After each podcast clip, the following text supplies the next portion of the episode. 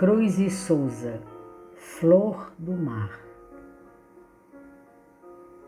És da origem do mar, vens do secreto, do estranho mar espumaroso e frio, que põe rede de sonhos ao navio e o deixa balouçar na vaga inquieto.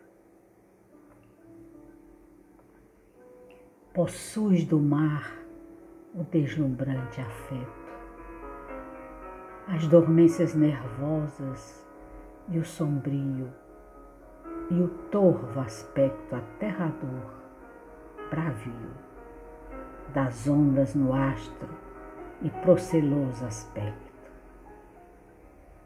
Num fundo ideal de púrpuras e rosas, surge das águas bucilaginosas, como a lua entre a névoa dos espaços.